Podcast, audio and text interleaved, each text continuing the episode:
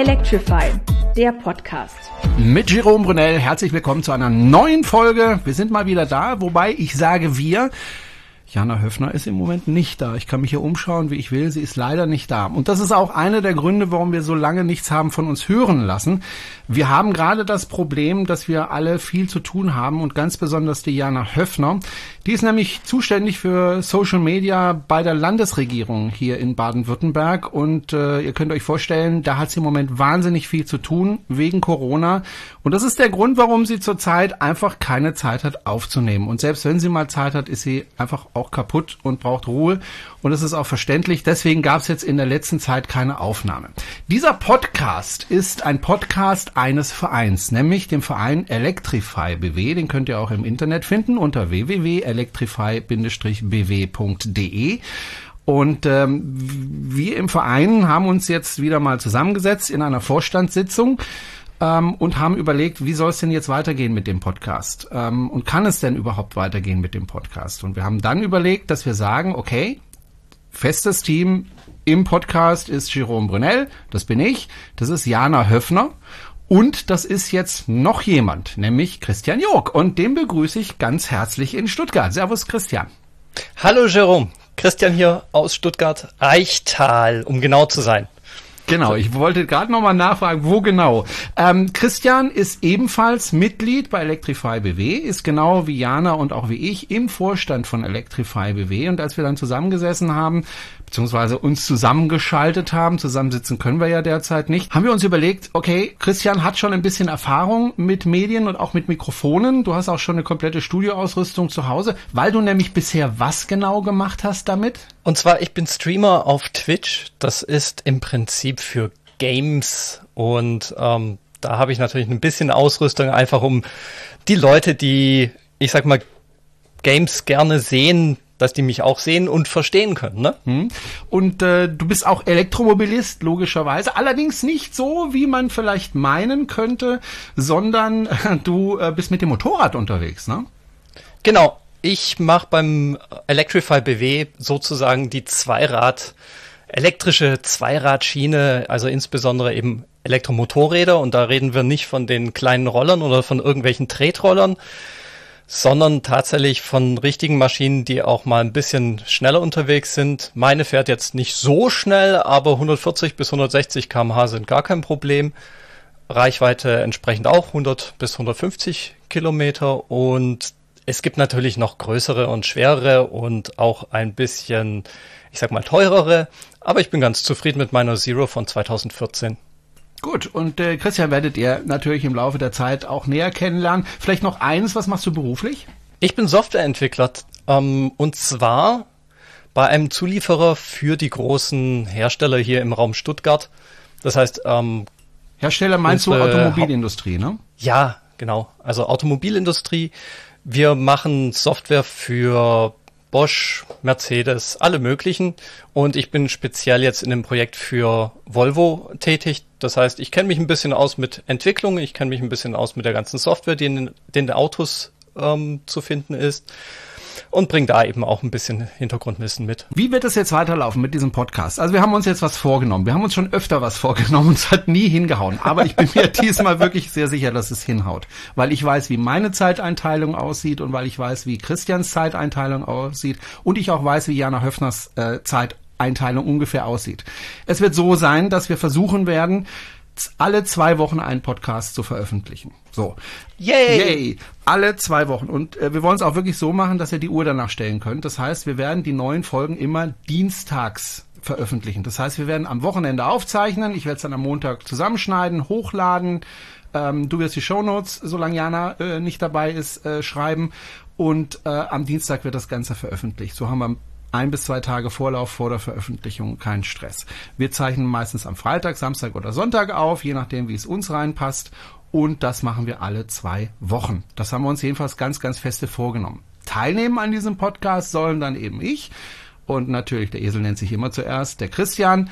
Und wenn Diana Zeit hat, dann eben auch Diana. Da sitzen wir hier nicht zu zweit, sondern sogar zu dritt. Und das möchten wir dann auch in der Zukunft fortführen, auch dann, wenn Jana äh, wieder regelmäßig dabei ist, dass wir einfach mehr Personen sind, das bedeutet ja auch, dass äh, mehr Input dann dadurch reinkommt und äh, mehr Kenntnisse und so weiter.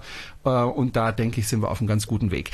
Nochmal ein paar Worte zu dem Verein. Electrify BW, wir haben das ja nie so dermaßen in den Vordergrund geschoben, ist ein Verein. Das heißt, man kann da auch Mitglied werden. Also, ihr sollt nicht Geld an uns spenden, damit dieser Podcast besteht, sondern wenn Geld spenden, dann bitte an den Verein, sehr gerne. Ihr könnt aber auch Mitglied werden in diesem Verein. Also wenn ihr sagt, äh, ich möchte wirklich äh, die Elektromobilität nach vorne bringen, äh, und unterstütze deswegen einen Verein, der genau das sich auf die Fahnen geschrieben hat, dann könnt ihr das gerne machen. Ihr könnt Mitglied werden.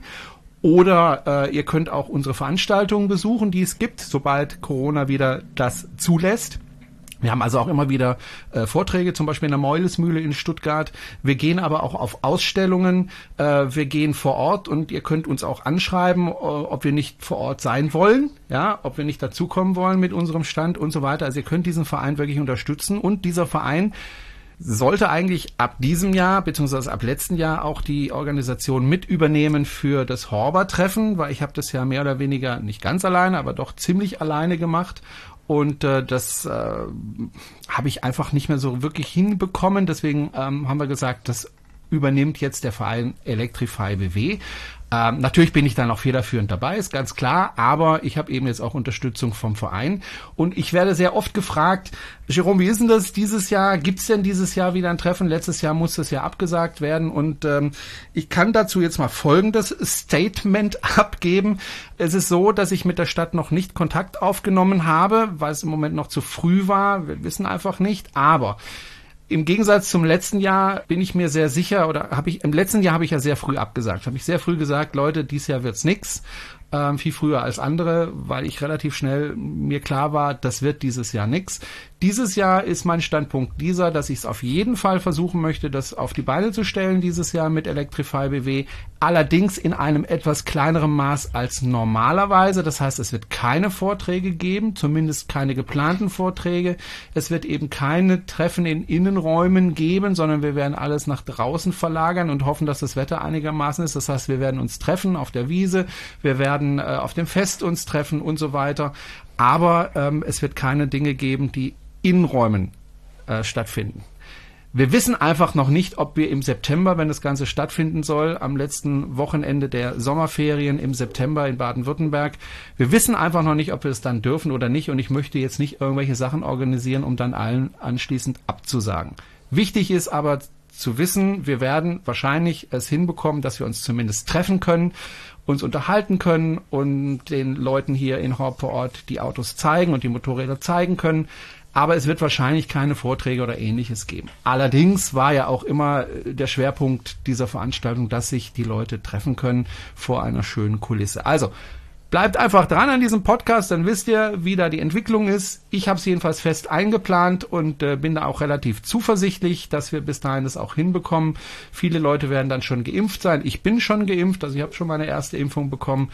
Christian, wir möchten ähm, noch jemanden begrüßen, gemeinsam. Wir werden jetzt eine Laola-Welle für ihn machen, nämlich Axel Köhler. Hey, Axel Köhler ist heute auch noch mit dabei. Grüß dich, Axel. Hallo, Axel. Hallo Jerome. Hallo Christian. Und äh, den Axel kennt ihr vielleicht schon, der war schon mal bei uns zu Gast im Podcast und diesmal haben wir ihn wieder eingeladen, weil wir gerne ein Thema beleuchten möchten, ähm, das er ganz gut beleuchten kann, weil er da einfach viel Erfahrung hat. Äh, Axel Köhler hatte in seiner äh, E-Mobil-Karriere ähm, bisher sehr, sehr viele Autos. Du hast angefangen, äh, Axel, wenn ich es richtig zusammenbringe, erstmal mit dem Twizy, dann bist du umgestiegen auf die Zoe Jetzt werden mich wieder alle umbringen, die sagen, das heißt nicht die Zoe, das ist der Zoe. Leute, das ist ein französischer Name und ich bin Franzose und es ist La Zoe. Die Zoe. Natürlich Aber da werden eine jetzt viele, viele Frau. umbringen und sagen, das kann nicht sein. Unglaublich. Ähm, und danach der Zoe hattest du ein Test oder hast du ein Tesla Model S dir angeschafft. Dann hast du die, die Zoe und den Twizy verkauft. Und dann hast du noch, äh, deine Freundin hat jetzt noch einen VW E-Up und du hast jetzt noch einen Smart. So. Und wir hatten Also- mal eine Zoe dazwischen. Wirklich, okay, ja, stimmt. Und wirklich, also wirklich viele Elektroautos hast du jetzt schon gehabt in der Vergangenheit und auch jetzt noch. Und das Thema, was ich mit dir gerne beleuchten oder wir mit dir gerne beleuchten wollen, ist das Thema Apps. Und ähm, das ist ja etwas, was neu gekommen ist über die Elektromobilität, dass eben Autos plötzlich eine Apps haben. Und da fragen sich vielleicht diejenigen, und darüber wollen wir heute auch sprechen, die sich jetzt neu ein Auto kaufen wollen, wozu brauche ich überhaupt eine App? Also bei meinem Benziner hatte ich bisher auch keine App, das hat wunderbar funktioniert, ich brauche den Scheiß nicht. Aber beim Elektroauto ist es ein bisschen anders. Axel, warum brauche ich überhaupt eine App, wenn ich ein Elektroauto habe? Na gut, also häufig braucht man es beim Laden, dass man einfach den Ladestand beobachten kann. Wie weit ist mein Auto schon? Reicht es für die Abfahrt, wenn man zum Beispiel im Restaurant sitzt?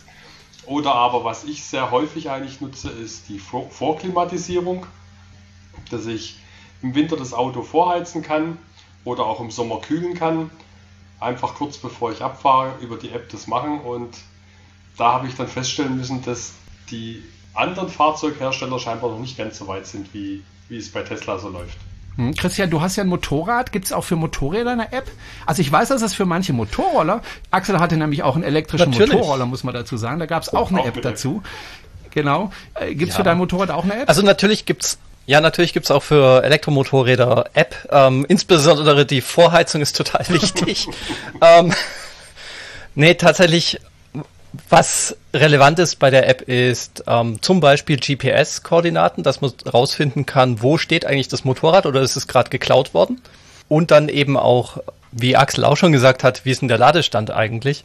Bei den Motorrädern, die ja eine relativ kleine Batterie drin haben, ist der Ladestand, glaube ich, nicht ganz so wichtig, weil wegen den 10, 20 Minuten, die vielleicht eine Energica an der CCS-Säule lädt, da brauche ich nicht extra nachgucken. Aber wenn ich jetzt zu Hause zum Beispiel ähm, eine PV-Anlage habe und ich will vielleicht ähm, das steuern mit dem Ertrag von der PV-Anlage, dann ist das natürlich ganz geschickt.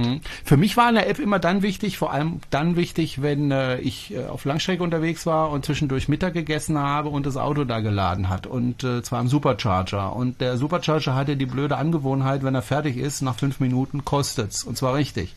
Und dann möchte man natürlich das Ding wieder abstöpseln, auch deswegen, weil man ja den nächsten laden lassen möchte. Und äh, da bekommt man natürlich dann einfach eine Mitteilung ins Restaurant, äh, übrigens, dein Auto ist jetzt vollgeladen und gleich kostet's. Also wenn, wenn, wenn ihr im Restaurant sitzt und plötzlich rennt jemand aufgeregt ganz schnell aus dem Restaurant raus, ja, und hat's extrem eilig, könnte das ein Tesla-Fahrer sein, der gerade seinen Tesla wieder abstöpseln muss. Also um zu sehen, wie voll ist mein Auto eigentlich, wann ist es fertig, ist eine App natürlich wahnsinnig praktisch. Axel, du hast auch gesagt, Vorklimatisierung ist dir wichtig, weil du einfach sagst, bevor ich mich da reinsetze, soll es schon mal mollig warm sein, ne? Entweder im Winter warm, vielleicht sogar am besten noch eisfrei oder auch im Sommer halt nicht 40, 50 Grad heiß, sondern schon runtergekühlt.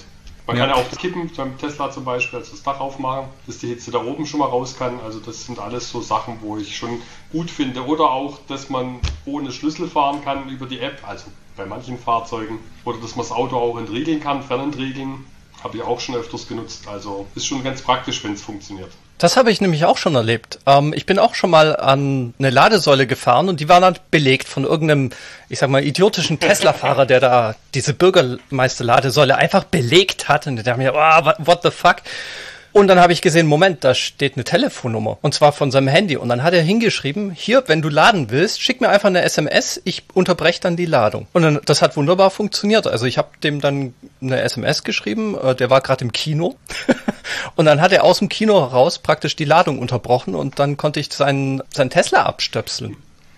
Was ich sehr lustig fand, weil ich dachte mir, okay, der muss einem schon vertrauen, wenn er sowas macht. Ich weiß nicht, ob das immer noch so ist, ob das bei anderen Fahrzeugen auch so funktioniert. Ähm, Axel, ist das eine Besonderheit von Tesla oder können das andere Fahrzeuge auch? Also andere können es theoretisch auch, aber so gut funktionieren wie bei Tesla tut selten. Also ich hatte sogar schon mal so ein ähnliches ähm, Erlebnis, auch an der Ladesäule und da stand ein Tesla von jemandem, wo ich kannte und ich habe dem kurz angerufen und da hat er gesagt, kein Problem. Äh, und das, das Witzige war, ich hatte nicht mal eine Ladekarte dabei, das sagt, das ist auch kein Problem. Ich machte geschwind das Auto auf, die Ladekarte liegt im Handschuhfach und da habe ich mit seiner Ladekarte mein, mein Auto geschwind geladen. Also Frage, dieses Thema ist bei uns eigentlich aufgekommen deswegen, weil du mir berichtet hattest, Axel, dass du dich tierisch ärgerst über manche Apps, äh, die mit dem Auto sozusagen ausgeliefert werden. Ich glaube, die Tesla-App funktioniert phänomenal, richtig, richtig gut meistens. Wie ist es denn zum Beispiel bei dem VW E-Up? Ja, viele, viele Sachen kommt immer eine Meldung, dass das momentan schiefgegangen ist, leider gerade, und äh, man soll es später wieder versuchen.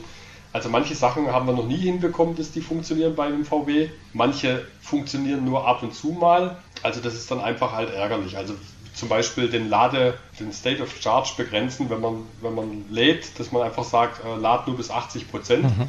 Das funktioniert bei dem VW eigentlich nie. Also, dass die App das ans Auto übermittelt und dass das Auto dann auch wirklich aufhört bei 80 Prozent zum Beispiel. Das haben wir noch nie hinbekommen. Was passiert dann? Die Meldung momentan leider nicht möglich. Bitte später versuchen. Lädt er dann weiter? Also lädt er einfach auf 100 Prozent? Und bei dem VW ist noch so, man hat zwei Apps. Die eine funktioniert nur im Auto, also die geht über Bluetooth. Und die andere funktioniert nur mhm. übers Internet, aber nur dann, wenn das Auto zugeschlossen ist. Also man kann nicht im Auto sitzen und die App verwenden, sondern man muss aussteigen, das Auto verriegeln und dann geht es übers Internet. Und die eine App kann halt manche Sachen und die andere kann andere Sachen und manche Sachen können auch beide, aber das ist also unmöglich. Du hast ja den VW ab jetzt schon ein paar Monate. Wird die App denn wenigstens ein bisschen verbessert über im Laufe der Zeit also, oder passiert da gar nichts? Also wir haben ihn jetzt seit Juli und da ist bis jetzt noch also keine Verbesserung festgestellt. Ich weiß nicht, ob da mal ein Update kam, aber okay. wir haben jetzt keinen Unterschied festgestellt in den acht, neun Monate, wo wir haben. Gibt es denn Funktionen, die regelmäßig gut funktionieren? Also kannst du zum Beispiel den Ladestand sehen oder verbindet sich die App erst gar nicht? Also beim VW würde ich sagen, 70, 80 Prozent kann man das sehen. Also, also auch nicht zuverlässig. Nicht, nicht 100 Prozent oder nicht 99 Prozent wie bei Tesla, aber 70, 80 mhm. Prozent kann man sehen. Also, also ein ziemlich, also ziemliches Armutszeugnis für VW, muss man da einfach an der Stelle sagen. Wobei der VW E-Up als, als Auto ja gar nicht so schlecht ist. Ne? Also auch von der Reichweite her, der neue ist ja okay. Ja, wobei ich habe jetzt diese Woche mich mit einem unterhalten, der hat einen Skoda Mi, was ja eigentlich das gleiche Auto ist. Und mhm. der hat gesagt, bei ihm funktioniert es eigentlich gut mit der App. Wobei er allerdings auch noch nicht so viel gemacht hat. Also aber den Ladestand abrufen, hat er gesagt, das funktioniert eigentlich zuverlässig bei ihm. Aber müsste ja eigentlich die gleiche Technik sein. Also ich weiß jetzt nicht, woran es dann da liegt. Aber ich habe auch schon von anderen VW-Kunden gehört, also mit E-Golf zum Beispiel, dass es da auch immer wieder nicht funktioniert. Also das liegt jetzt nicht an uns speziell. Das andere Auto, was bei dir in deiner Garage steht, äh, neben deinen Ladesäulen. Wie viele Ladesäulen hast du, Axel, in, in deiner Garage? Also Sag acht, mal. Acht also in der Garage habe ich nur zwei. Und in den, in den drei Carport nochmal sechs. Okay. Nicht Ladesäule, Wallboxen. Acht Wallboxen fest installiert und dann noch eine mobile. Und alle 11 kW haben, oder nee, sind die. Sieben Stück haben 11 kW, eine hat äh, 3,6 und dann die mobile, die geht bis 22 kW hoch. Also die wird in Starkstrom eingesteckt einfach. Nicht schlecht. Du hast aber auch äh, neben einer deiner vielen Ladesäulen äh, hast du auch einen Smart stehen. Den nutzt du, um damit zur Arbeit zu fahren, damit du dich immer in diesem großen Tesla dahin fahren musst. Die Strecke ist nicht allzu weit. Auch da gibt es eine ja. App. Wie läuft's damit? Also das ist die schlechteste App, die ich kenne. Die funktioniert nur sehr selten. Also Mercedes hat mir geschrieben, ich soll doch mein Auto äh, möglichst unter freiem Himmel parken. Ich soll es regelmäßig bewegen und schauen, dass der Ladestand immer über 50 Prozent ist, damit die App funktioniert. Also ich habe gesagt, wieso, wieso, damit die App funktioniert, muss ich es regelmäßig bewegen, aber die haben das, gesagt, ja. Oh und wenn es Fehler gibt, dann haben sie mir empfohlen, das Auto abzuschließen und mich mit dem Schlüssel für mindestens eine Viertelstunde vom Fahrzeug zu entfernen. Das würde einige beheben. Das ist natürlich schlecht, wenn man gerade laden möchte. Aber das heißt aus deiner Sicht auch, ähm, Mercedes macht im Moment noch die schlechteren Elektrofahrzeuge? Also der Smart, der ist ja jetzt von Oktober letztes Jahr, also noch sehr neu.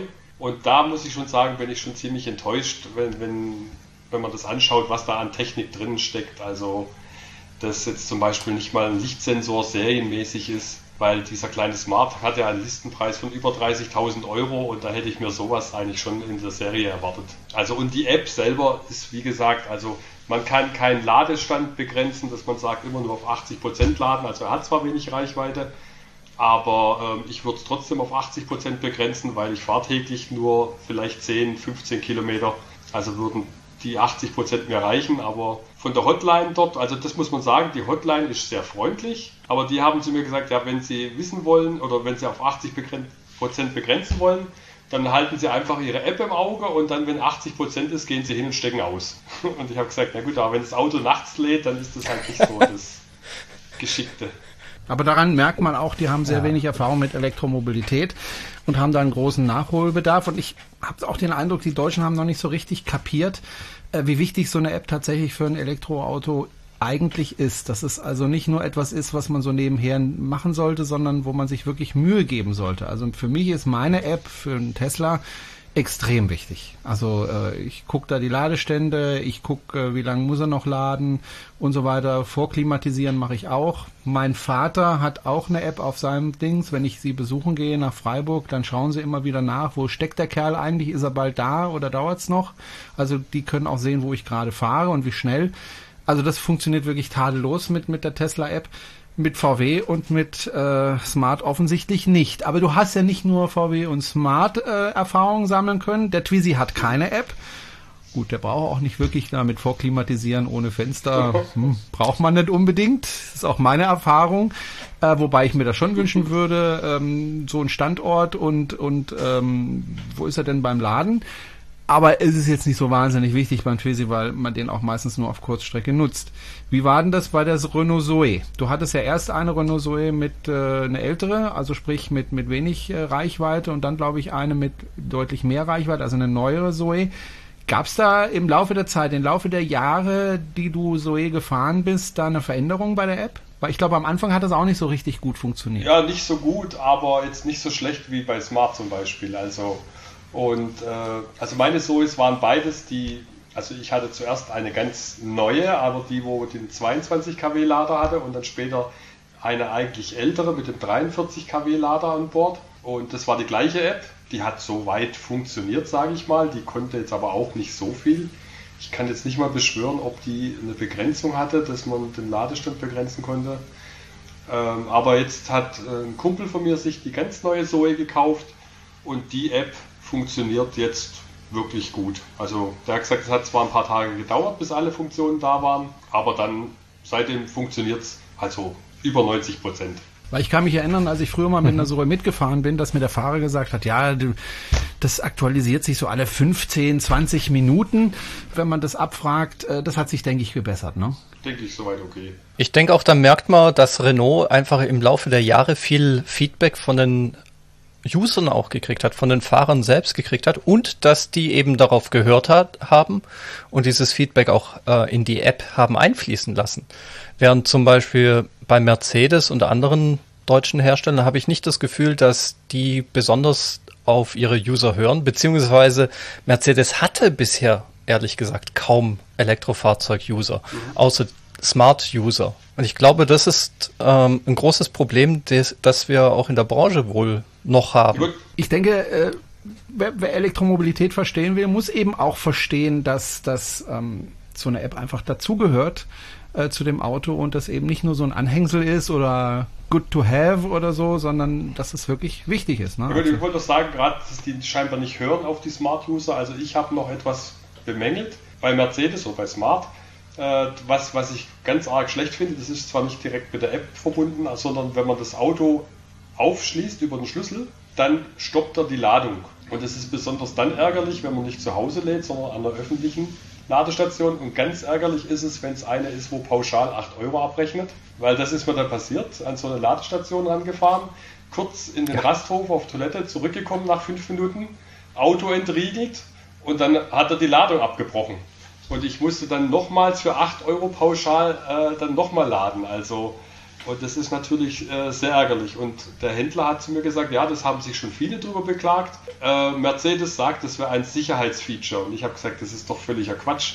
Warum soll ich mein Auto nicht aufschließen dürfen, während es äh, gerade am Ladegerät hängt? Und das hat Mercedes also nie behoben. Also, also aus meiner Sicht ist das einfach ein Fehler. Ich muss doch mein Auto aufmachen können, wenn, wenn es gerade an der Ladesäule hängt, ohne dass die Ladung unterbrochen wird. Vor allem, wenn das wirklich ein Sicherheitsfeature ist, dann könnte man ja sagen, ich ent als Kunde entscheide, will ich dieses Sicherheitsfeature oder will ich es nicht und kann ich es abschalten oder eben nicht. Also das ist äh, eine selten dämliche Ausrede, wie ich, wie ich finde. Okay, die beste App, die du äh, genutzt hast, ist wahrscheinlich ähnlich wie bei mir die Tesla-App, ne? Die benutzt du ja Das auch. die, wo am besten ist und die funktioniert auch so. Da hatte ich es, glaube einmal jetzt auf 140.000 Kilometer.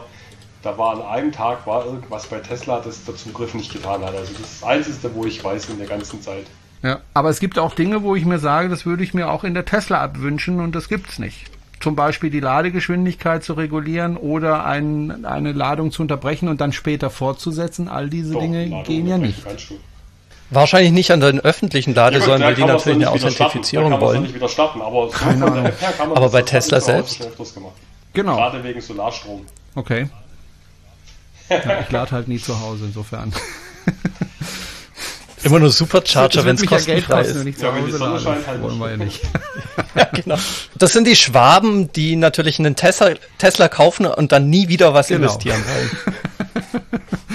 Genau. Gut, Dankeschön, Axel. Erstmal, ähm, beziehungsweise du bleibst aber bei uns. Das haben wir so ausgemacht, weil wir wollen als zweites über ein Thema sprechen, ähm, über das ich schon lange sprechen will.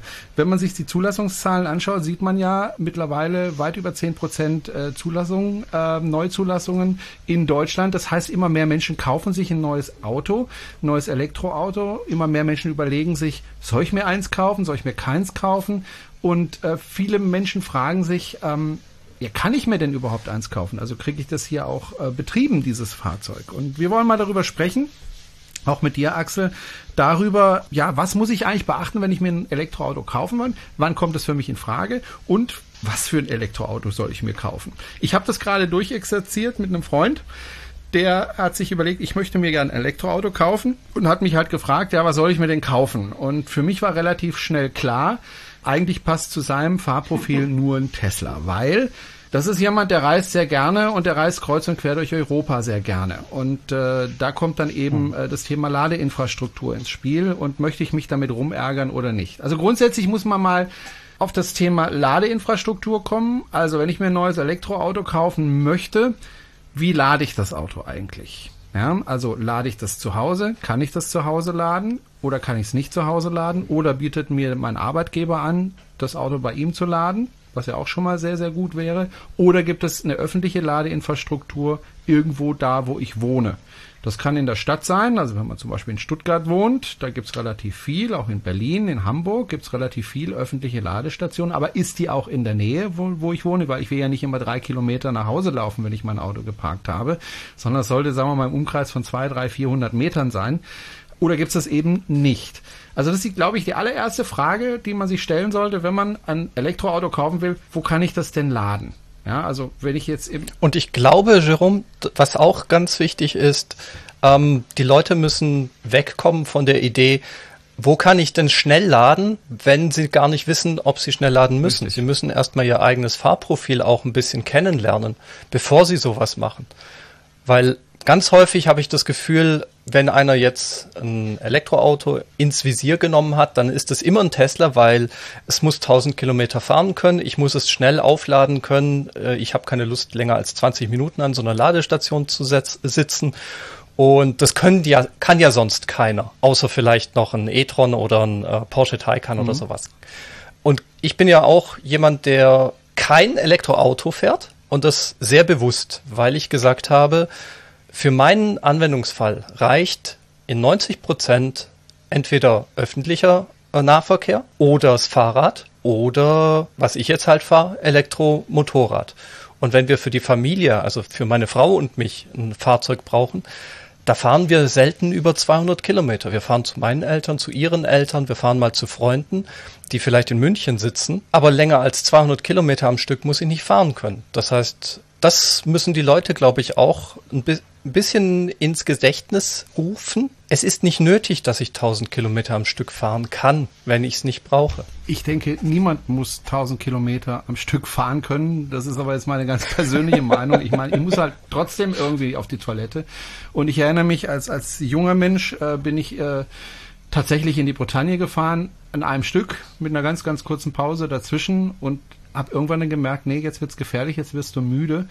Irgendwie nach sieben Stunden Fahrt, du musst jetzt einfach anhalten und dich mal kurz aufs Ohr legen, sonst baust du einen Unfall. Also man sollte sowieso nicht 1000 Kilometer am Stück fahren. Jetzt werden viele argumentieren, ja mache ich, aber äh, ja, sollte man aber nicht. Das ist die eine Sache. Aber ich glaube, wir sollten ein Stück weiter vorne ansetzen. Das erste Problem, was man oder das erste, was man überhaupt überlegen sollte, was will ich denn von meinem Auto? Also was will ich denn damit machen? Ähm, will ich damit zum Beispiel nur zur Arbeit fahren? Also 20 Kilometer hin, 20 Kilometer zurück. Axel, du warst ja gerade in der Situation, du musst äh, relativ kurze Strecke fahren zu deiner Arbeit.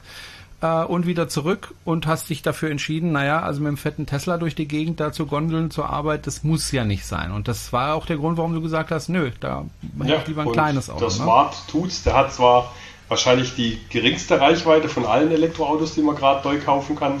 Also ich sage jetzt mal um die 100 Kilometer, aber für mein Fahrprofil, was ich damit mache, tut's der mir und man kann ja auch mal weiters wohin fahren und dann muss man halt zwischendrin mal laden. Also aber ich sage jetzt mal nicht unbedingt jetzt weiter wie 100 Kilometer im Radius, weil dann sollte man eigentlich eine Ladesäule wieder haben. Das heißt, wenn jemand das zum Beispiel als Zweitwagen braucht, also man hat eine Familie, gibt die Familienkutsche und es gibt eben das Auto für die Frau, die damit zur Arbeit fährt und das Auto für den Mann, der zur Arbeit fährt, dann kann ja eins dieser beiden Auto ein Auto sein, das eben klein ist und auch eine geringe Reichweite hat und dementsprechend normalerweise auch günstiger ist. Also zum Beispiel eine gebrauchte Renault Zoe, die eine Reichweite von 100 Kilometern hat oder eben ein Smart, gerne auch gebraucht, warum nicht? Äh, wenn man nur eine, eine Fahrt von 30, 40 Kilometern maximal einfach hat, hin und zurück dann also um die 80 Kilometer hat, ist es überhaupt kein Problem, sich so ein Auto anzuschaffen, wenn er das auch im Winter schafft. Und dann eben die Strecke zur Arbeit hin und zurück und auch zum Einkaufen mal oder mal eben zur nächsten Großstadt zu fahren, je nachdem, dann eben einen Kleinwagen zu kaufen mit einer kleinen Reichweite und dann eben auch dementsprechend mit einem kleineren Preis und dann eben einen Benziner damit zu ersetzen. Und dann ist man ja schon mal drin in der Elektromobilität. Und äh, wenn man diesen kleinen dann eine Zeit lang gefahren ist, dann kommt ja automatisch der Wunsch auf, auch die, die Familienkutsche dann zu tauschen. So, ich, geh, ich komme nochmal zurück auf, auf meinen Freund, den ich da beraten habe. Der wollte unbedingt äh, ein anderes Auto kaufen und ich habe dann eben zu ihm gesagt, naja, du bist halt jemand, der nicht nur zur Arbeit hin und zurück fährt, sondern du bist jemand, der kreuz und quer durch Europa fährt und das eigentlich in jedem deiner Urlaube. Du musst also auch einen Blick darauf werfen, was hast du denn für äh, Möglichkeiten zu laden, wenn du unterwegs bist. Und ähm, da ist halt natürlich äh, eine Firma besonders gut aufgestellt, das ist Tesla, die haben ihre eigenen Ladesäulen, es werden immer mehr. Äh, jetzt im vergangenen Jahr, im Dezember, wurde fast jeden Tag ein neuer äh, Standort aufgemacht. Ähm, jetzt hat sich wieder ein bisschen verlangsamt, aber ähm, es kommen ständig neue Stationen dazu äh, kreuz und quer in Europa. In Spanien gab es zum Beispiel, als ich meinen Tesla gekauft habe, noch keinen einzigen Supercharger. Inzwischen ist Spanien voll mit Superchargern. Das gleiche in Portugal, Großbritannien. Jetzt geht's Richtung Osten und Südosten, also Richtung Griechenland äh, ist es jetzt bald fertig. In Athen wurde jetzt die erste, der erste Supercharger aufgestellt. Es geht auch immer mehr Richtung Osten, sprich Richtung Polen. Auch an der Ostsee entlang ist ja einiges geplant in den nächsten Monaten und Jahren da entwickelt sich was und vor allen Dingen in Zentraleuropa hat man einfach nicht mehr das Problem zu laden. Das Problem ist einfach weg. Ja, man muss sich damit nicht mehr beschäftigen, sondern man lädt halt und äh, fertig und das relativ schnell und gut und man muss eben sich nicht damit auseinandersetzen, okay, jetzt bin ich in Italien, mit welcher Karte kann ich ihn da jetzt laden? Es gibt zwar eine gute Sache, wie ich finde, äh, nämlich äh, die ENBW, die ja eine Karte hat, die auch im Ausland funktioniert und zwar auch immer zum gleichen Preis, was ich auch sehr gut finde. Aber mhm. wenn ich an so eine öffentliche Ladesäule ranfahre, weiß ich halt vorher nicht, erstens ist sie schon belegt. Zweitens, wenn sie nicht belegt ist, funktioniert meine Karte da auch. Drittens, ist sie nicht vielleicht zugeparkt von einem Benziner. Viertens, äh, ist die vielleicht kaputt und so weiter. Also man merkt schon, es ist einfach nicht sicher, dass ich da, wo ich geplant habe, Strom zu kriegen, auch Strom bekomme. Und äh, wenn man sich das ersparen will, und das sollte man sich ersparen, wenn man das regelmäßig macht, also viel durch Europa fährt, dann gibt's aus meiner Sicht zumindest äh, keine wirklich sinnvolle Alternative äh, zu Tesla. Weil da kommt es dann nicht nur auf das Auto selber an. Also natürlich ist ein Porsche von der Wertigkeit höher einzuschätzen als ein Tesla, also von der Verarbeitungsqualität. Oder auch ein, ein Audi e-tron GT zum Beispiel. Ja, das sind tolle Autos, ist überhaupt keine Frage. Man kann darüber streiten, ob so ein Elektroauto so viel verbrauchen muss an Energie äh, im Vergleich zu einem Tesla, aber es sind gute Autos, Punkt. Aber sie haben halt nicht diese Lademöglichkeiten, die ein Tesla hat. Ne? Ganz klar. Und das ist natürlich für Leute, die in Urlaub fahren wollen. Ich meine, wir reden da auch von Familien, die vielleicht eigentlich lieber mit einem Kombi in Urlaub fahren wollen oder vielleicht mal, wenn sie Geld haben, ein Model X sich leisten können.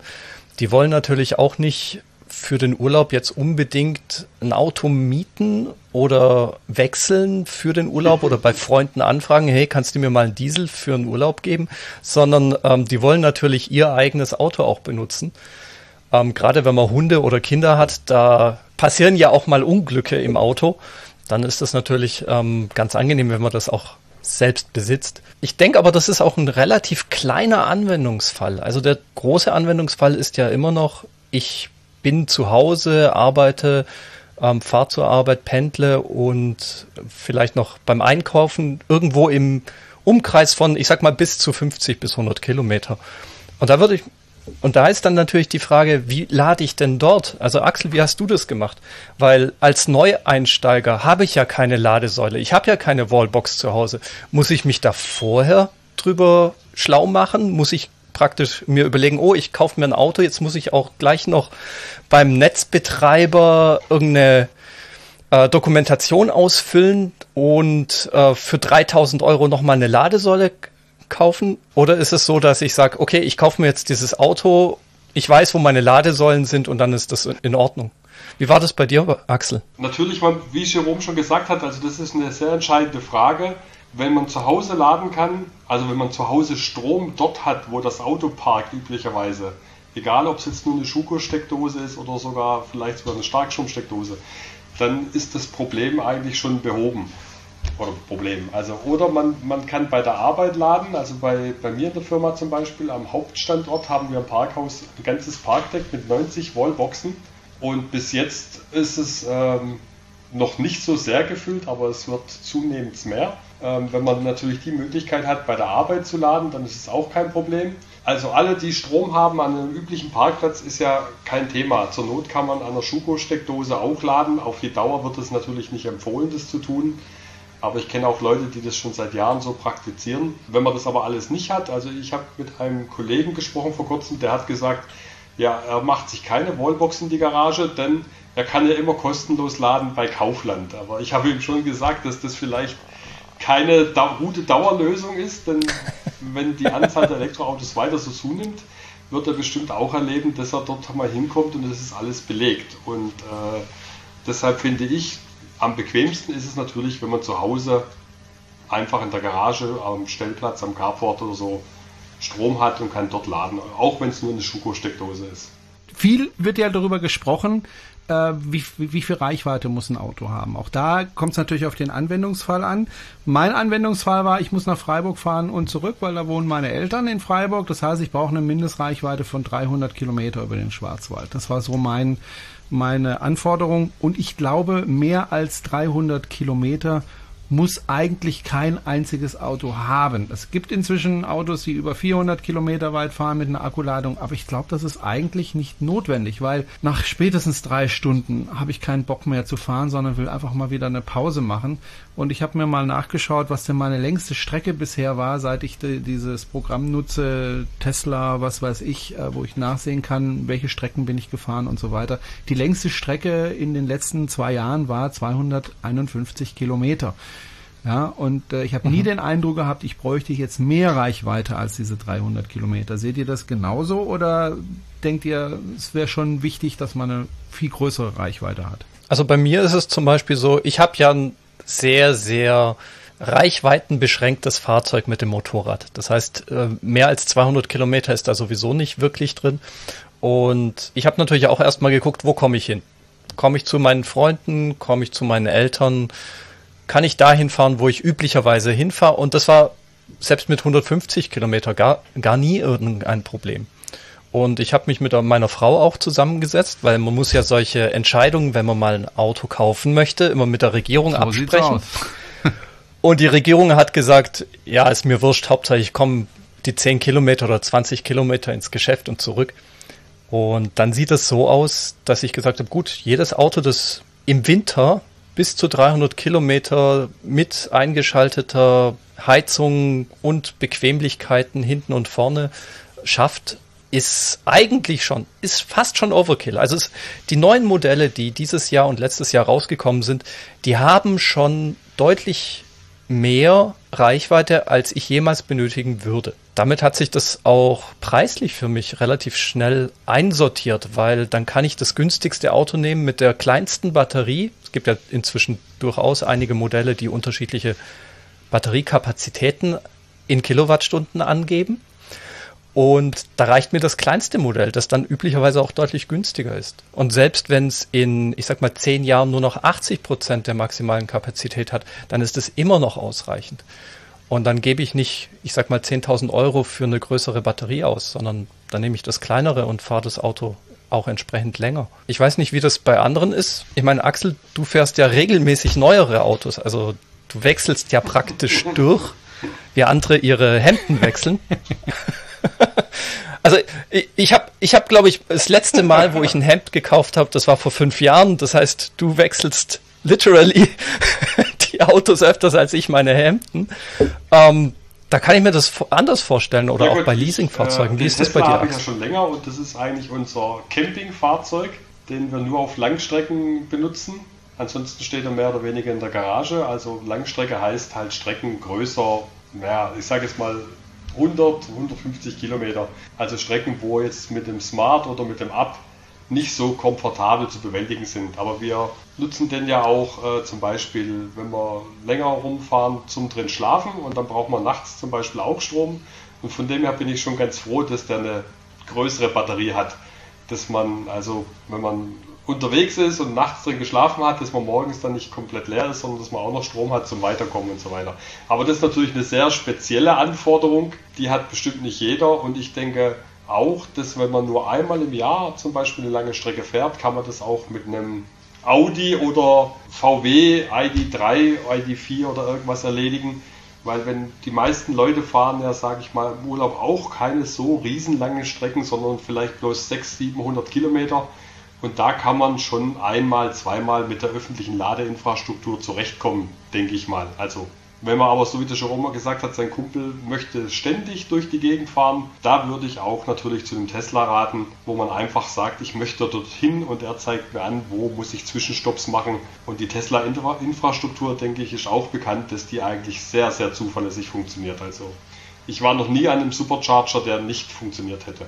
Wie ist das eigentlich, Jerome und Axel? Ihr habt ja ziemlich viel Erfahrung auch mit Tesla und ähm, Axel, du auf jeden Fall auch europaweit. Habt ihr das Gefühl, dass der Abstand zu Tesla, also insbesondere zu den Superchargern, kleiner wird? Also konkret, wird Ionity besser als Tesla in Zukunft? Also Ionity äh, baut ja gerade, aber die sind hinter ihrem Zeitplan zurück. Ich glaube, ein Jahr lang zurück. Also da geht es nicht so schnell, wie sie sich das eigentlich vorgenommen haben. Äh, ich denke schon, dass Ionity irgendwann mal äh, eine ähnliche Ladeinfrastruktur bietet, äh, wie, wie das Tesla im Moment jetzt schon tut. Und insofern bin ich da frohen Mutes, dass man in ein, zwei Jahren sagen kann, also die Ladeinfrastruktur ist jetzt nicht mehr das Problem, aktuell aber schon. Die Abstände zwischen den Superchargern werden zwangsläufig immer geringer, weil immer mehr gebaut werden. Ähm, jetzt zum Beispiel die Rheinschiene soll jetzt weiter ausgebaut werden. Ähm, da kam ja, glaube ich, auch schon wieder ein neuer Supercharger. Bei Köln wird gerade neuer gebaut. Ähm, also es werden immer mehr und damit natürlich die Abstände immer, immer dichter, so dass man auch inzwischen die Wahl hat. Will ich lieber da laden oder will ich lieber dort laden? Also die Wahl hatte man früher nicht, mhm. ja, sondern man hat sich die Strecke angeschaut und gesagt, okay, da muss ich laden und da muss ich laden. Hat gereicht, war wunderbar, aber jetzt kann ich auch sagen, ach da, da ist nur McDonalds, da will ich aber nicht hin, der andere hat einen Burger King, da gehe ich lieber zu der Ladestation. Diesen Luxus hat man mittlerweile schon zeitweise äh, ganz besonders in, in Ländern wie Holland oder auch Großbritannien, aber auch inzwischen Deutschland. Ähm, insofern wird es immer besser. Aber ähm, Unity ist natürlich auch ein Anbieter, der nicht ganz billig ist. Ja? Da muss man einfach mal schauen. Und es gibt ja dann, wird ja immer mehr Anbieter geben, die, die regelmäßig dann ihre Stationen aufbauen. Und auch zum Beispiel die ENBW äh, baut sehr, sehr viel jetzt auch eigene Ladestationen auf, die richtig überdacht sind. Äh, bei Stuttgart gibt es so eine Station die also wirklich schon Tankstellen ähneln oder es gibt auch ähm, Aral, die jetzt äh, da, wo die Zapfsäulen sind, jetzt auch Ladestationen hinbauen. Also da gibt es dann sozusagen keinen Unterschied zu den Verbrennern mehr. Man hat dann eben die Infrastruktur vor Ort, die man gerne hat, wenn man irgendwo lädt. Was auffällig ist, dass in äh, Deutschland zum Beispiel die äh, Ladestationen von Tesla immer da gebaut sind, wo es auch Möglichkeiten gibt zu essen oder einzukaufen oder ähnliches. Äh, und in Frankreich Tesla meistens das bei Hotels baut und da bist du tatsächlich wirklich in der Pampa. Äh, da ist dann eben nichts, was du da machen kannst. Da gibt's dann eben nichts zu essen, nichts zu trinken und äh, ja, in der Hotellobby kannst du dich dann zwar aufhalten, aber das ist erstens nicht ganz billig und irgendwie komme ich mir immer komisch vor, wenn ich in ein Hotel reingehe, wo ich selbst gar nicht übernachte. Ja, also da gehe ich eher ungern rein. Also es sind das dann Supercharger oder Destination Charger? Also beispielsweise oh, okay. der Supercharger bei Mont Saint-Michel, äh, in der Bretagne. Mhm. Das ist ein Hotel mitten Sehr auf schön. dem Land. Ja, da ist einfach nur das Hotel, hat einen super schnellen Internetanschluss, deswegen habe ich das geliebt, dieses Hotel. Aber ich kam mir immer irgendwie ein bisschen blöd vor, wenn ich da in der Lobby rumgelungert bin und, und da äh, im Internet gesurft bin, aber eigentlich gar nicht Kunde dieses Hotels war. Fühle ich mich immer so ein bisschen unwohl. Ähm, und es gab auch viele Supercharger in Frankreich. Äh, mein Axel, du kennst das ja auch in Frankreich, äh, wo man wirklich in der Pampa ist. Also das sind keine Orte, wo man gerne sein möchte. Vor allem nachts nicht und als Frau nicht. Also auch da gibt's Nachholbedarf, finde ich, auch bei Tesla, äh, die, die, die Standpunkte so zu wählen und so auszubauen, dass man sich da auch wohlfühlt. Ähm, man darf immer auch nicht vergessen, ähm, das ist ja beim Benziner auch nicht anders, wenn du irgendwo Rast machst, dann konsumierst du ja auch gerne, du kaufst dir einen Kaffee oder kaufst dir ein Brötchen belegtes oder so. Ich denke, da müssen wir auch ein bisschen mehr in die Richtung gehen. Wird ja teilweise schon gemacht.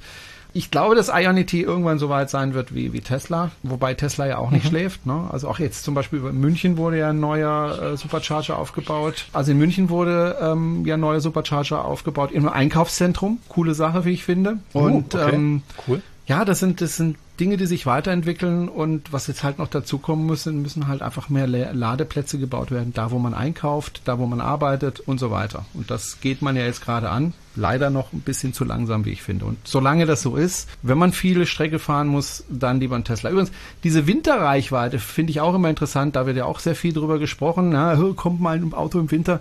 Ich habe das jetzt gerade vor kurzem auch richtig ausprobieren können. Also ich habe, wie gesagt, eine ziemlich genau eine Reichweite von 300 Kilometer. Ich habe einen Model S 60 mit einem 75er Akku, der nicht aufgemacht ist. Wäre doof, viel zu teuer und hat nicht viel gebracht.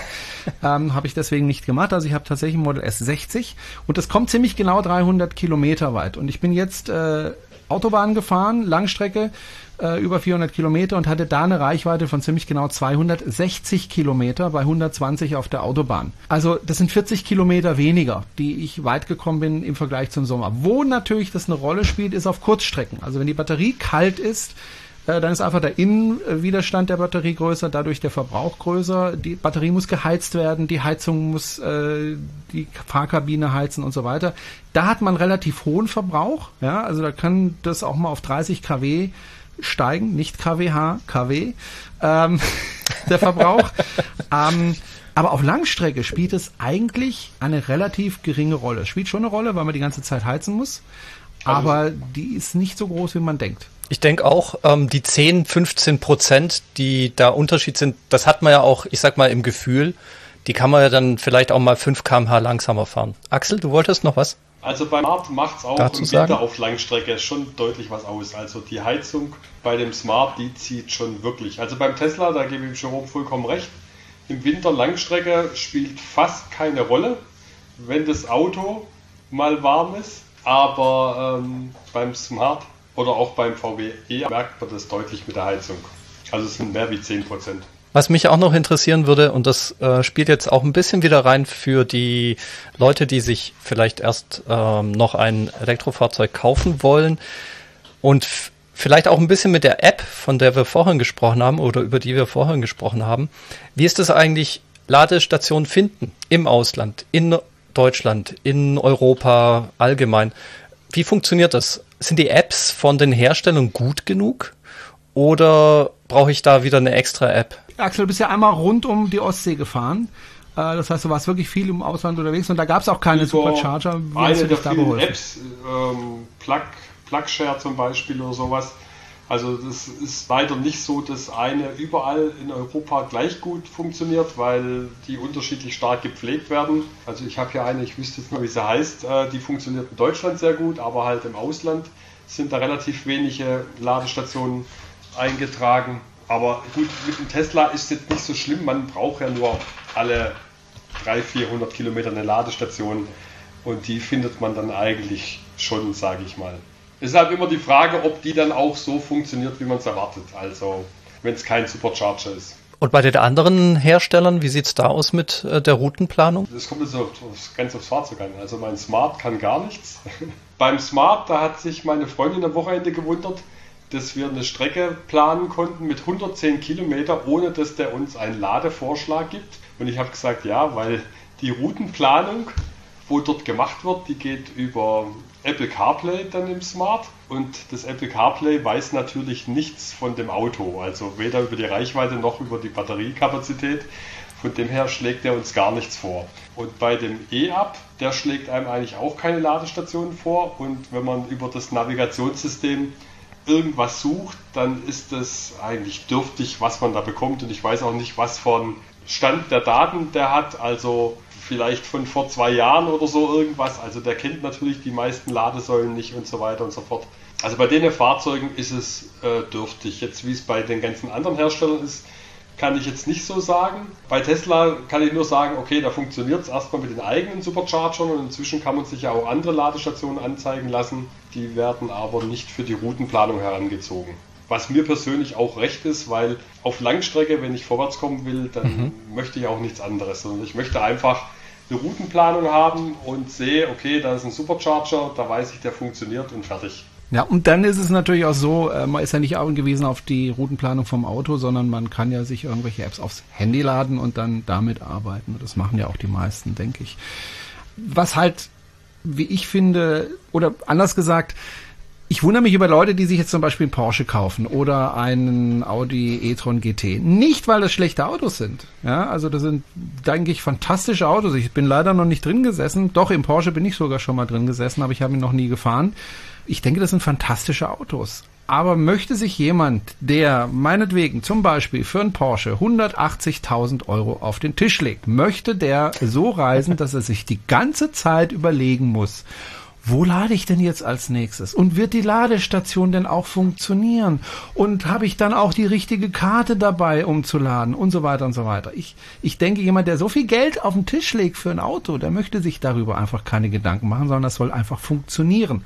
Und ich glaube, das ist das große Problem. Wenn ich natürlich ein Porsche-Fahrer bin, der sagt, ich kaufe mir das Auto, weil ich halt damit am Wochenende spazieren fahren will und ich lade zu Hause in meinem äh, Carport an einer meiner acht Ladestationen, dann ist es ja okay. Ja, dann ist es äh, okay, sich das zu kaufen. Aber wenn ich wirklich damit äh, fahren möchte, also auch weiter wegfahren möchte, dann frage ich mich schon, was sind das für Leute, die sich sowas kaufen und die sich damit im Grunde ein Problem mit einkaufen. Wobei man ja auch sagen muss, das hat sich ja deutlich gebessert. Ne? Also wenn du jetzt auf deutschen Autobahnen unterwegs bist, dann hast du ja an fast jeder Raststätte zwei Ladesäulen äh, von der ENBW oder von was weiß ich wem. Du kannst da laden. Ist nicht mehr so das Problem. Aber man möchte ja nicht nur innerhalb Deutschlands fahren, sondern man möchte auch mal nach Holland rüberfahren, nach Belgien, nach Frankreich, nach Spanien, nach Italien oder sonst wohin. Ähm, und da muss man sich einfach zumindest mal Gedanken machen und überlegen und planen und schauen und ne, wie kann ich das machen. Bei einer Ladeinfrastruktur, wie sie eben Tesla bietet, da muss ich mir das nicht machen. Da muss ich schon mal gucken, gibt's denn in der Region, wo ich Urlaub mache, auch irgendwo in der Nähe einen Supercharger in der Nähe oder wie kann ich da laden? Aber der Weg dorthin und der Weg zurück macht man sich eigentlich keine Gedanken. Meine, der, der Axel und ich, wir sind ja gemeinsam mal Richtung Italien gefahren. Wir haben dann gemeinsam auch immer geladen. Das war ja auch kein Problem am Supercharger-Netzwerk. Ne? Wenn man öffentliche Ladestationen wäre, wäre das eventuell ein Problem, wenn da nur eine Ladesäule ist. Ja, wer lädt zuerst und wer lädt danach? Ne? Gleichzeitig geht ja oftmals nicht. Aber es war wirklich kein Problem. Und ähm, ich denke, in ein, zwei Jahren reden wir nochmal anders drüber. Ich denke, dann wird das nicht mehr so ein großes Problem sein. Aber im Moment, wenn man viel reist, sollte man sich ähm, überlegen, was man kauft und welche Ladeinfrastruktur man hat. Das ist insbesondere auch bei Motorrädern mhm. interessant, weil Motorradfahrer sind ja Rudeltiere. Und da ist es dann tatsächlich so, ich war mit dem Uwe Reimann, der ja auch bei uns im Verein ist, äh, unterwegs nach Holland. Und eine Ladestation hat zwei Ladepunkte das heißt, wir mussten gezielt Ladestationen anfahren, die unbeliebt sind, damit wir einigermaßen sicher sein können, dass die nicht belegt sind von anderen Elektroautofahrern, von anderen Benzinern, Verbrennern. Und das ist natürlich nicht wirklich schön. Und da hoffe ich auch, dass das in Zukunft deutlich besser wird. Also ich glaube, zusammenfassend kann man sagen, wenn ihr euch ein Elektroauto Auto, kaufen wollt, super Sache. Weil man sollte sich einfach jetzt keinen Neuwagen mit einem Benzin- oder Dieselmotor kaufen, weil erstens mal wird man in den nächsten Jahren Probleme haben, in manche Städte reinzufahren damit. Zweitens wird wahrscheinlich der Verlust, den man beim Wiederverkauf äh, machen wird, relativ groß sein. Also sie werden nicht mehr sehr viel wert sein in ein paar Jahren. Drittens ist es deutlich umweltfreundlicher, mit dem Elektroauto zu fahren. Und das sind alles Gründe, die fürs Elektroauto sprechen. Aber jetzt muss man natürlich gucken, also erstmal muss man sich entscheiden, möchte ich ein Elektroauto fahren? Und wenn ich dann die Entscheidung getroffen habe, habe ich eine Ladeinfrastruktur rund um mein Wohnhaus. Also kann ich das Auto laden. Am besten ist natürlich, wenn man es zu Hause laden kann oder wenn man es an der öffentlichen Ladeinfrastruktur in der Nähe des Hauses laden kann. Kann ich es vielleicht beim Arbeitgeber, vielleicht sogar kostenlos laden. Das wäre natürlich super. Also was ist mit der Ladeinfrastruktur? Dann sollte man sich überlegen, okay, möchte ich damit nur zur Arbeit fahren und zur nächsten großen Stadt oder fahre ich auch regelmäßig, sagen wir mal, Strecken, die weiter sind als zwei bis 300 Kilometer? Dann muss ich mir überlegen, okay, dann muss ich mir Gedanken machen über die Reichweite des Fahrzeuges. Welche Reichweite brauche ich? Und erst dann, wenn ich all diese Fragen geklärt habe, dann kann ich überlegen, okay, welches Auto nehme ich denn jetzt eigentlich? Also soll es jetzt ein Tesla sein, soll es ein Hyundai sein, soll es ein VW sein, soll es ein Smart sein, was auch immer. Es gibt ja inzwischen tolle Elektroautos und erst dann kommt die Entscheidung, dieses oder jenes Auto. Ne? Sehe ich auch so. Ähm, Jerome, eine Frage hätte ich da noch und zwar, ich wohne ja relativ nah am Neckar und am, an der Eich, das ist so ein kleiner Fluss.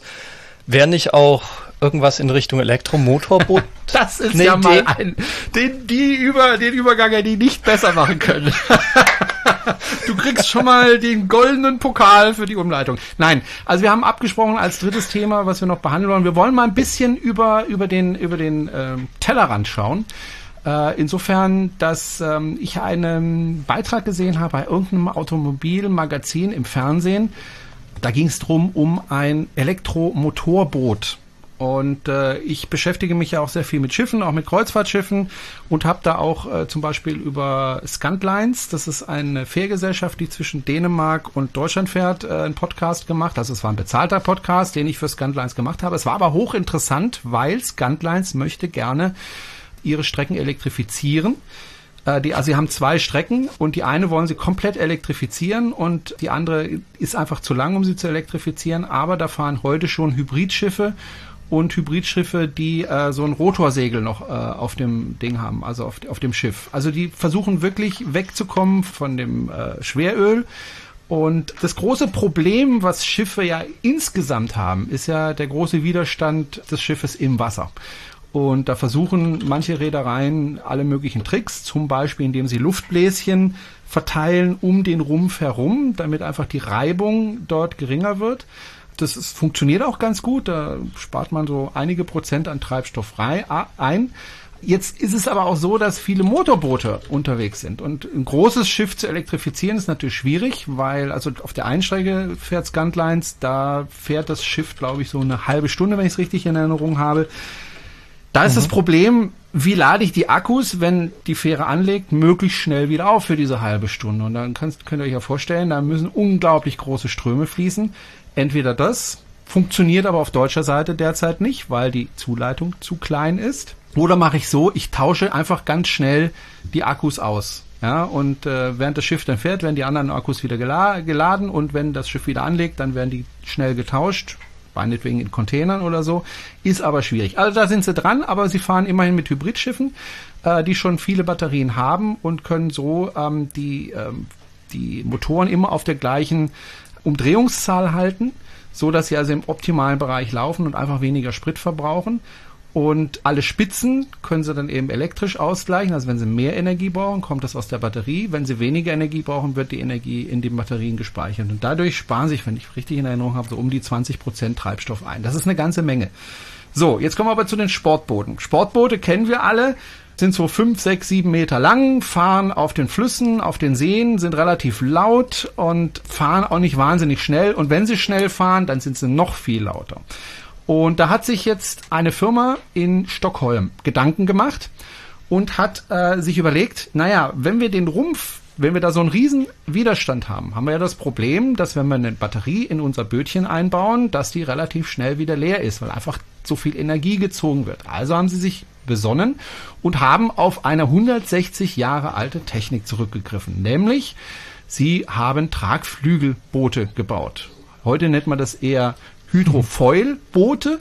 Ähm, das heißt, ab einer bestimmten Geschwindigkeit hebt sich das Schiff aus dem Wasser. Der ganze Rumpf geht aus dem Wasser komplett heraus und das Schiff fliegt sozusagen über das Wasser auf Tragflügeln, die unter Wasser diesen Auftrieb erzeugen. Und äh, Das hat den großen Vorteil, wenn der Rumpf draußen ist, ist der Widerstand deutlich geringer und der Verbrauch an Energie auch deutlich geringer. Netter Nebeneffekt, Elektromotor leiser. Noch ein anderer netter Nebeneffekt, es gibt kein Geschaukel mehr auf dem Schiff, weil die ganzen Wellen finden unter dem Boot statt, aber tangieren das Schiff nicht, weil der Tragflügel ist ja unter Wasser. Das heißt, es fährt auch sehr viel ruhiger. Und die, die Kennzahlen von diesem Boot sind super interessant. Äh, also es ist ein 7,5 Meter langes Boot, da können ungefähr sechs Leute mhm. drauf sitzen. Das Boot ist sehr leicht, wiegt insgesamt 1300 Kilogramm. Das ist äh, angesichts dessen, dass die Batterie ist eine 40 Kilowattstunden Batterie. Die allein wiegt schon 300 Kilo, also das ganze Boot insgesamt, diese siebeneinhalb Meter, wiegen nur dann noch 1000 Kilo. Das liegt daran, dass das ganze Boot aus Kohlefasern gebaut worden ist, also Leichtbau. Und dieses Boot kann maximal, das muss ich nochmal nachschauen, 30 Knoten fahren an Geschwindigkeit. 30 wow. Knoten, das sind ungefähr 55 kmh. Die normale Reisegeschwindigkeit ist 22 Knoten, das sind auch 40 kmh. Und dann verbraucht dieses, äh, dieses äh, Boot eine Kilowattstunde auf eine nautische Meile. Eine nautische Meile sind ungefähr 1,852 Kilometer, also knapp zwei Kilometer. Das heißt, der Stromverbrauch geht da deutlich runter. Wenn es Vollgas fährt, dann braucht es 55 Kilowattstunden. Aber der Verbrauch ist extrem gering. Das bringt dann dem Schiff eine Reichweite von ungefähr 50 nautischen Meilen. Das sind 93 Kilometer. Das heißt, du kommst mit dem Schiff 93 Kilometer weit mit einer Ladung. wie gesagt, das hat ähm, eine Batterie von 40 Kilowattstunden. Das ist richtig, richtig gut. Und was auch interessant war, natürlich das Laden ist interessant bei so einem Boot. Also reisetauglich, sagen wir mal so, ist es nicht. Also wenn ich von Köln äh, fahren möchte nach ähm, Freiburg, gut, der Rhein fliegt nicht, äh, ist nicht bis nach Freiburg, sondern nach Breisach. Ja, Breisach mhm. liegt am Rhein vor Freiburg. So eine Fahrt würde ich mit so einem Boot nicht unbedingt machen, weil das sind mehrere hundert Kilometer, da muss jedes Mal zwischenladen und das Laden ist ein Problem, weil wenn man es normal lädt, mit dem Normallader braucht es immerhin zwölf Stunden. Wenn es aber mit dem Schnelllader lädst, das gibt's auch noch optimal, dann braucht er immer noch vier Stunden. Das heißt, du müsstest alle 80 Kilometer müsstest du wieder vier Stunden Pause machen.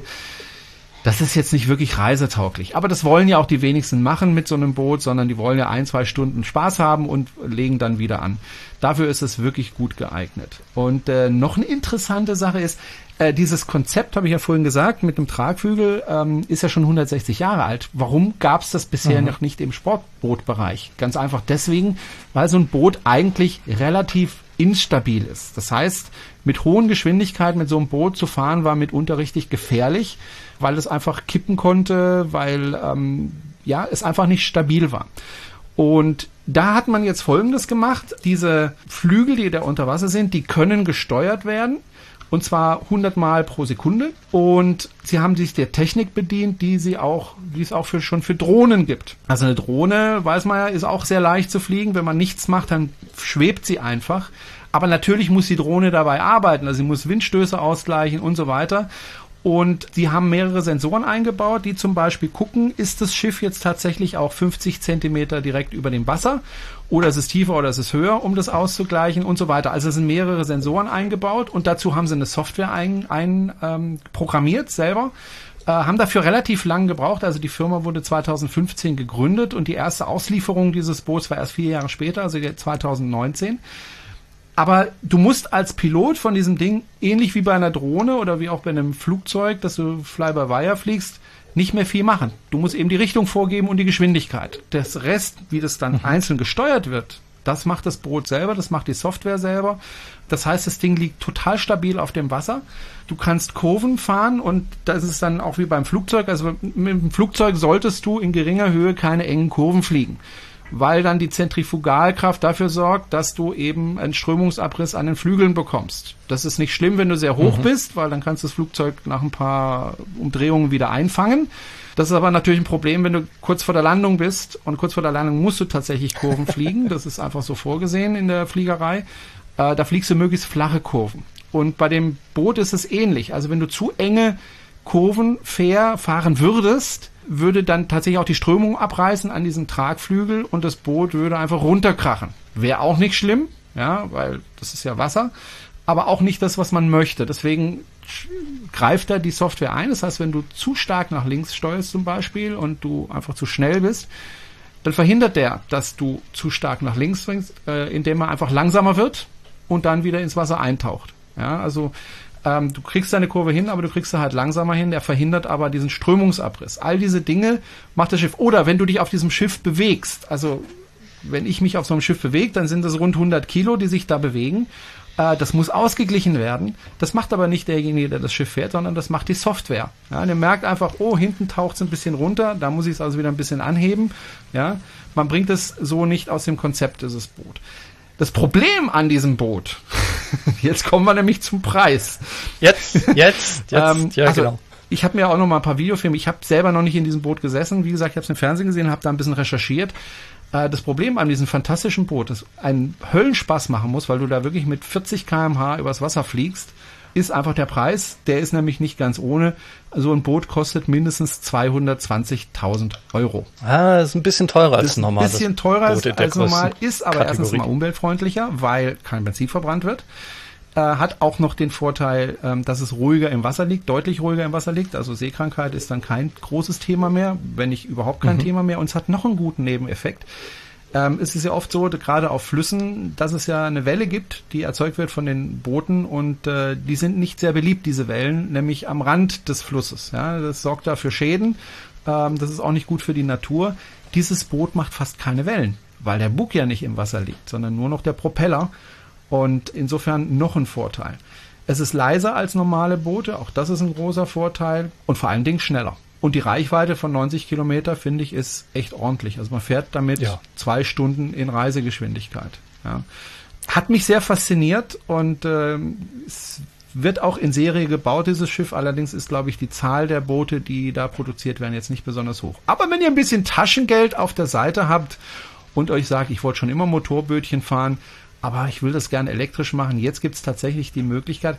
Und das Gute daran ist, wenn es langsam fährt, fährt es ja ganz normal wie ein normales Bötchen. Und dann sind aber darunter die Flügel. Und dann kann es natürlich Probleme geben, wenn ich in flaches Wasser einfahre, zum Beispiel in den Hafen. Aber auch daran haben die Macher gedacht, die Flügel werden nach oben eingeklappt. Ja, also bei langsamer Fahrt geht es automatisch hoch. Oder kann man auf ein Knöpfchen drücken, dann geht es hoch. Ähm, und stört dann einfach nicht mehr. Dann fährt es wie ein ganz normales Boot. Was ich total spannend finde als Techniker ist natürlich auch, dass diese relativ alten Mechanismen, die in Anfang des letzten Jahrhunderts im Prinzip aufgekommen sind, also du hast auch den Flettner-Rotor Genau, erwähnt, Mhm. ähm, und auch das Tragflügelboot, dass die jetzt wieder aufkommen, weil wir plötzlich andere Möglichkeiten haben. Wir haben andere Materialien, wir haben plötzlich Computer, die steuern können, äh, Dinge, die vorher gar nicht möglich waren. Und so ähnlich ist es ja auch bei der Elektromobilität. Die war ja Anfang des 20. Jahrhunderts Vorreiter. Ja. Mhm. In den 20er Jahren gab es mehr Elektroautos, das wissen die meisten aber auch, als äh, Benziner. Und deswegen haben so viele Technologien aus dem Anfang des 20. Jahrhunderts jetzt so ein Revival, weil die plötzlich, äh, die Engländer sagen, feasible werden. Also die werden auf einmal wirtschaftlich sinnvoll. Und dadurch, dass wir auch noch den Druck kriegen, äh, jetzt auch klimafreundlicher zu werden, werden sie auch ökologisch sinnvoll. Ja. Und ich glaube, diese, diese Kombination, die sorgt äh, gerade auch für die Technik und für die Techniker, die sowas auch interessiert, für ein unglaubliches Revival. Und da kommen auch neue äh, Startups raus, die in den letzten 100 Jahren, ich sag mal, von den großen Herstellern sozusagen unter Wasser gedrückt wurden. Da gab's kaum Möglichkeiten. Ich meine, so eine Schiffswerft zu bauen oder zu betreiben ist ja nichts Günstiges.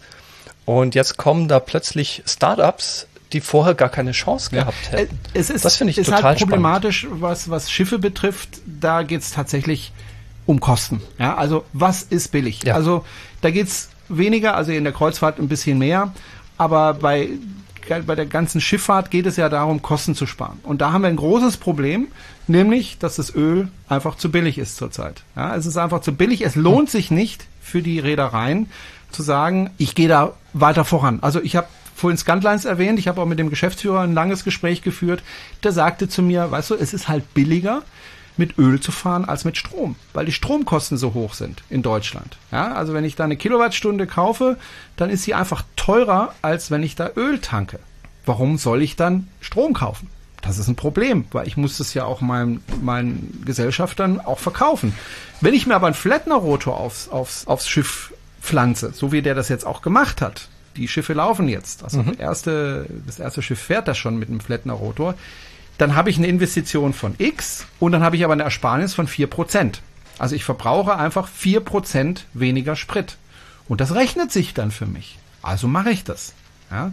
Es gibt zum Beispiel auch, äh, gab es mal äh, eine Firma, eine deutsche Firma, die hat Lenkdrachen entwickelt, die vorne an den Schiffen äh, angebaut werden. Also Lenkdrachen jetzt in einer sehr großen ja. Größe, die dann 400 Meter hoch steigen und dann das Schiff hinter sich herziehen. Das funktioniert.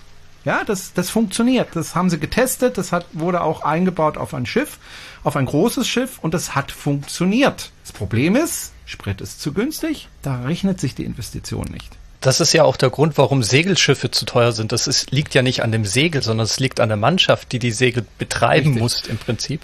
Weil sonst wäre ein Segelschiff extrem ja, günstig. Aber ich denke auch, gerade jetzt was zum Beispiel Flettner-Rotoren betrifft, was eben so, so Lenkdrachen betrifft, ich denke, da werden wir irgendwann wieder hinkommen. Und es ist ja auch so, dass die Kosten äh, oder dass, dass der Umweltschutz ja immer weiter vorangetrieben wird, auch in der Schifffahrt. Also was viele ja nicht wissen, in vielen Fahrgebieten darf ich ja gar nicht mehr mit Schweröl fahren. Also zum Beispiel in der Ostsee darf ich kein Schweröl verbrennen auf Schiffen. Punkt. Dann nehme ich Marinediesel. Ja. Fertig. Und das ist teurer.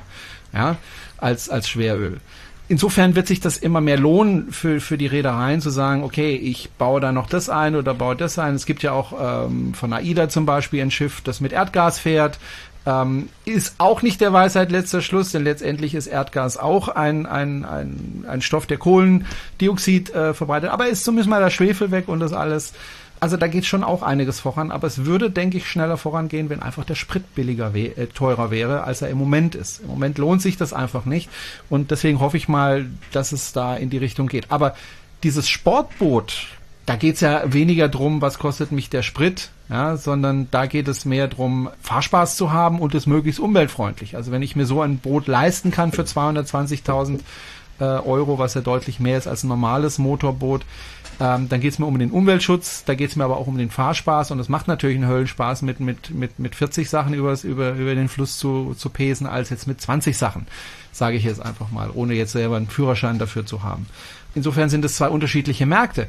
Aber ich finde es interessant, dass auch mittlerweile in, in Bereichen, wo ich immer gedacht habe, naja, also mit Elektro, das wird schwierig, weil einfach die Energiemengen so groß sind, ähm, mhm. dass da auch langsam was vorangeht. Und da muss auch was vorangehen, zum Beispiel auch in der Kreuzfahrtindustrie, äh, wenn ich nach Norwegen fahren möchte, wenn ich da in die Fjorde reinfahren möchte, darf ich in Zukunft nicht mehr mit Motoren fahren, die, die irgendetwas verbrennen. Also da müssen sich die Reedereien jetzt wirklich was überlegen, wie kommen wir in die Fjorde rein, ohne was zu verbrennen. Also müssen sie da Elektroantriebe einbauen und die sollten halt ein bisschen länger als eine halbe Stunde fahren können, elektrisch. Ja. Also da geht schon auch was voran.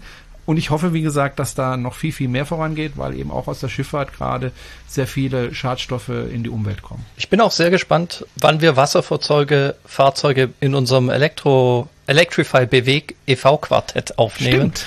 Wir haben ja jetzt das tatsächlich ähm, Motorräder drin und natürlich auch Nutzfahrzeuge gucken wir uns an. Aber Wasserfahrzeuge Stimmt. fehlen dann noch. Ja, es gibt auch noch nicht so viele, viele Elektroboote. Christian, das war deine aller, allererste Podcast, den du mitmoderiert hast. Ja, Yay. Premiere. Ich finde, das hast du richtig gut gemacht. Ich, ich freue mich auf die nächsten Folgen. Ich hoffe, Dank. dass Jana auch bei der einen oder anderen Folge nächstes Mal wieder dabei ist. Schauen wir mal. Auf, auf jeden, jeden Fall, Fall wollen wir das jetzt wirklich 14-tägig machen.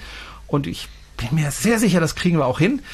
Und Axel? Auch nochmal ein großes Dank, einen großen Dank an genau. Axel dass er Zeit gefunden hat, an einem Sonntag, wir nehmen Sonntag auf, tatsächlich vorbeizuschauen und äh, aus seinem Nähkästchen zu Ich habe ihn kurz vorher nochmal angerufen und äh, da stand er gerade an einem Windrad. Was hast du denn da gemacht? Hast du nach Fledermäusen gesucht? Genau, wir haben im Beitrag gehört, dass so viele Fledermäuse an den Windrädern sterben.